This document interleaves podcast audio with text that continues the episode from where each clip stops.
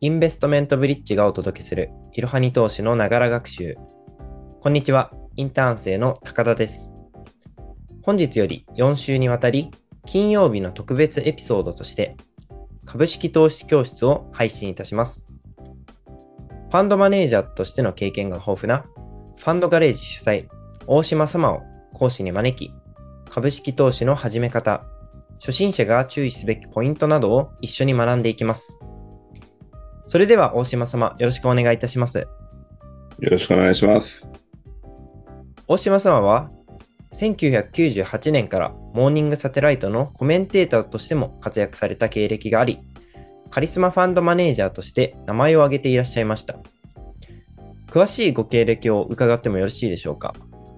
はい。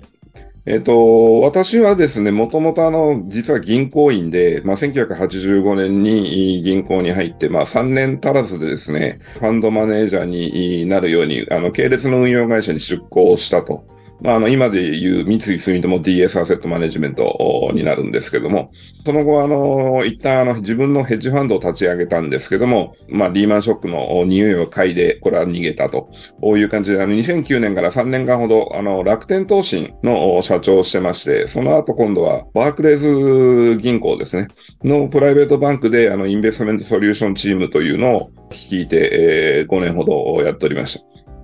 あの、投資信託のファンドマネージャーの頃にはですね、実は最大で4000億円を超えるような時価総額を自分で運用してまして、あの、ボトムアップアプローチということで、えー、アメリカ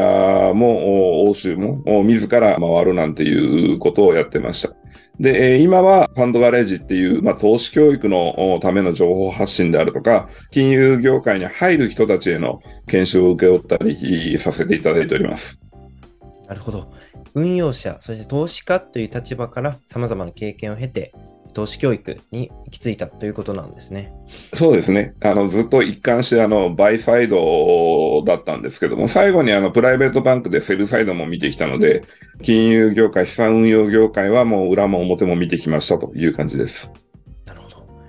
そんな、えの、プロフェッショナルな大島様から見て、ファンドマネージャーというお仕事はどんなお仕事なんでしょうか？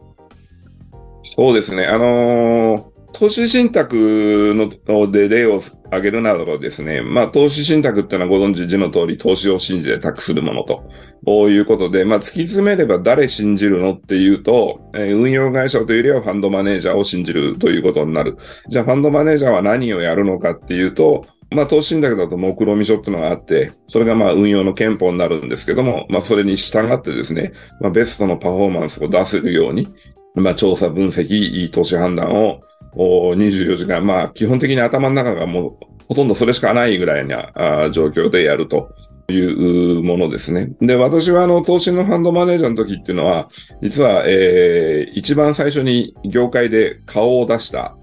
ファンドマネージャーで、あの、顔が見えるファンドマネージャーなんていうことを言われてました。実は私の時には、私はあの、毎週レポートを書いて、全組入れ銘柄のなんだ、えー、投資比率。もうこれも開示していたというようなあことでやってましたね。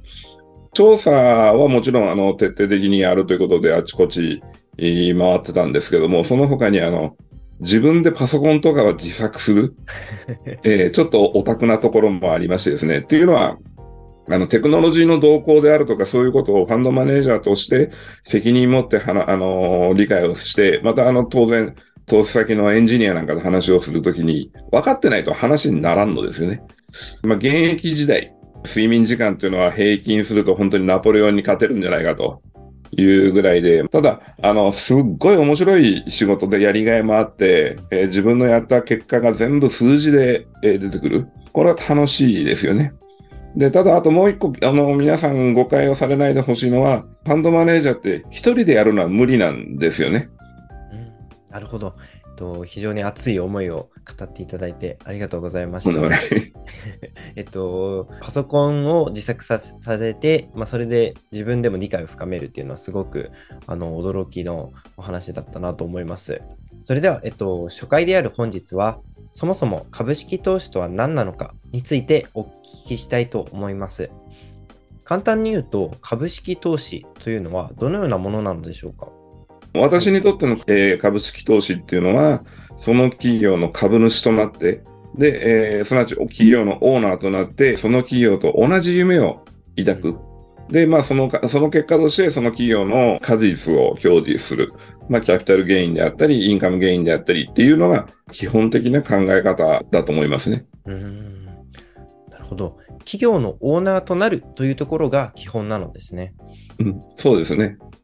お金を使ってうんお金を増やすっていうイメージが、あの私なんかだとイメージが強いんですが、そういったなんかお金を使ってお金を増やすというと、例えばギャンブルのようなものを比較される方がたまにいらっしゃると思うんですけど、そういったものとは全く違うっていうことですよね。そうですね。あの、もちろん、あの、株主になるためには株券買いますんで、お金はかかりますよね、とうん。こういうことなんですけど、目的は、そういうギャンブルのようにお金儲けっていうよりは、自分の大好きな会社の株を買って、その会社のオーナーになる。私昔からあのソニーだとかトヨタって大好きな日本の企業だったんですけど、あの会社って自分の会社っていうのをちょっとこうイメージで持ってるだけでも、すごく嬉しいんですよね。だからそういうのにするのが株式投資の基本かなと思いますね。やっぱりあの有名な企業の、まあ、自分が所有者なんだっていうところは、優越感というかそういった面白さがあるっていうところですよね。うん。あの、有名な企業っていう入り口じゃなくて、例えば、まあ今のあ若い人なんか、まあ若くなくても私なんかでも常にアップルの iPhone って持ってますよね。うん。これすげえいいなと思いながらもう肌身離さず使ってる。その会社、これ作ってる会社のうん所有権持ってんだっていう。うんうん。でそっちが入り口かな。うん、なるほど。自分の周り、身の回りのものっていうところだったり、そういった、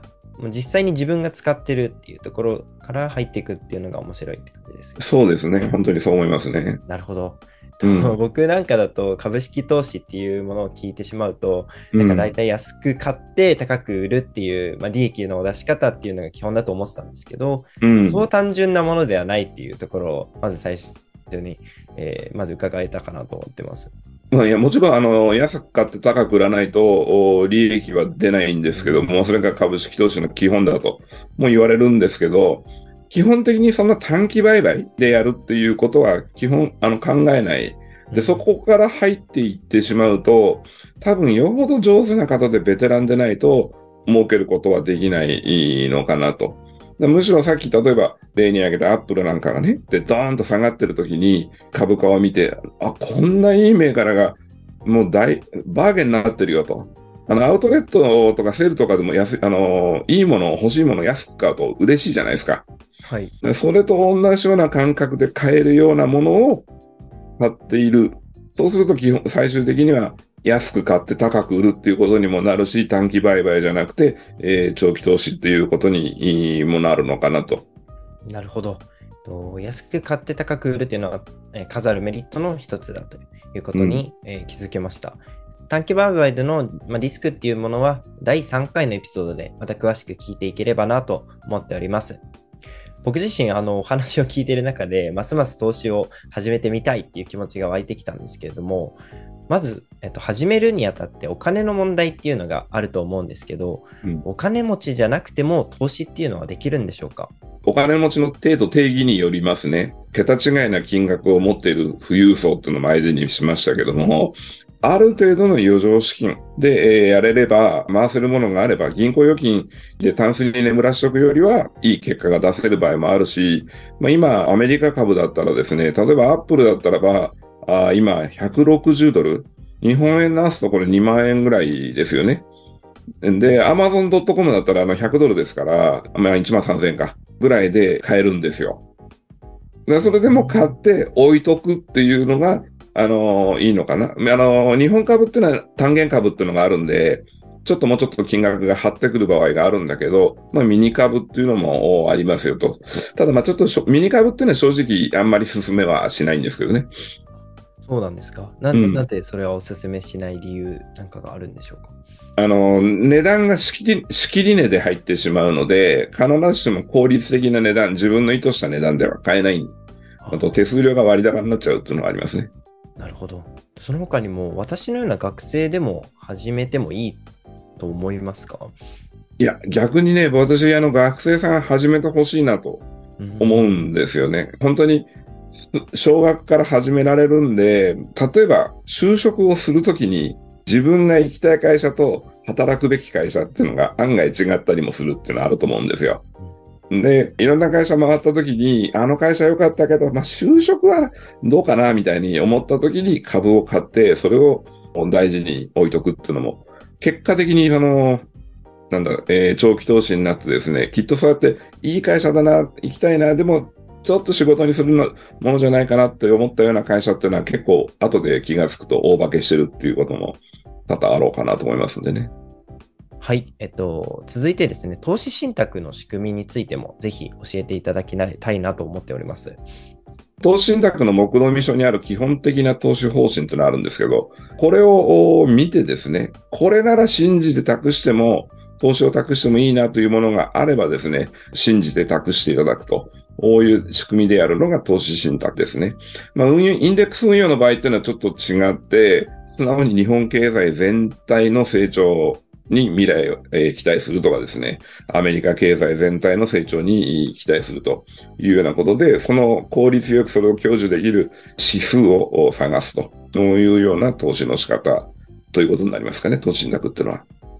なるほど。それでは、えっと、本日の最後にですね、なぜ今、一般の人々も投資をするべきなのかということについてお話を伺いたいなと思います。銀行預金と比較されているっていうのをよく見かけるんですが、銀行に預けることが良くないということなのでしょうか？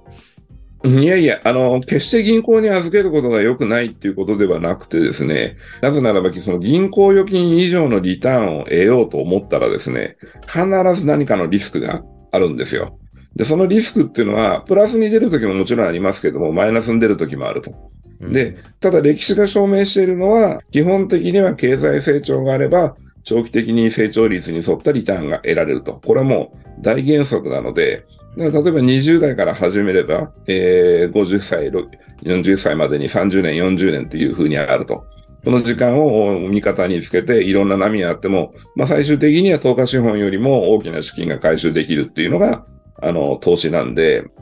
なるほど。経済の成長を前提にしてるっていうところなんですね。そうですね。なんか、少子高齢化問題っていったネガティブな問題が影響してるっていうのは考えられるんでしょう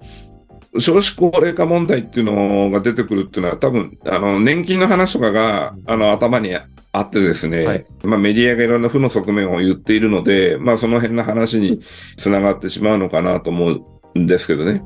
例えば今なんかだと AI のような大きな技術革新とかね、人類の進歩っていうのが、あの、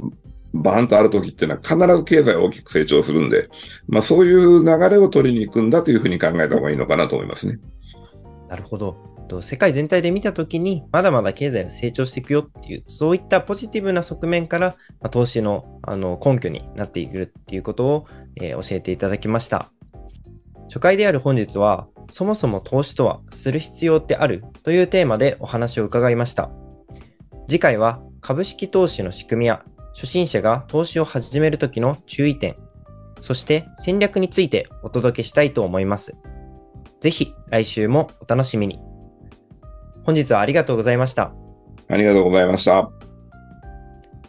本日も最後までご視聴いただきありがとうございます。ぜひこの番組名の登録と評価をお願いいたします。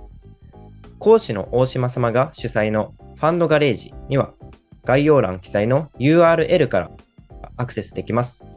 また、いろはに投資でも投資の知識に関する記事をお届けしていますので、興味を持った方はチェックしてみてください。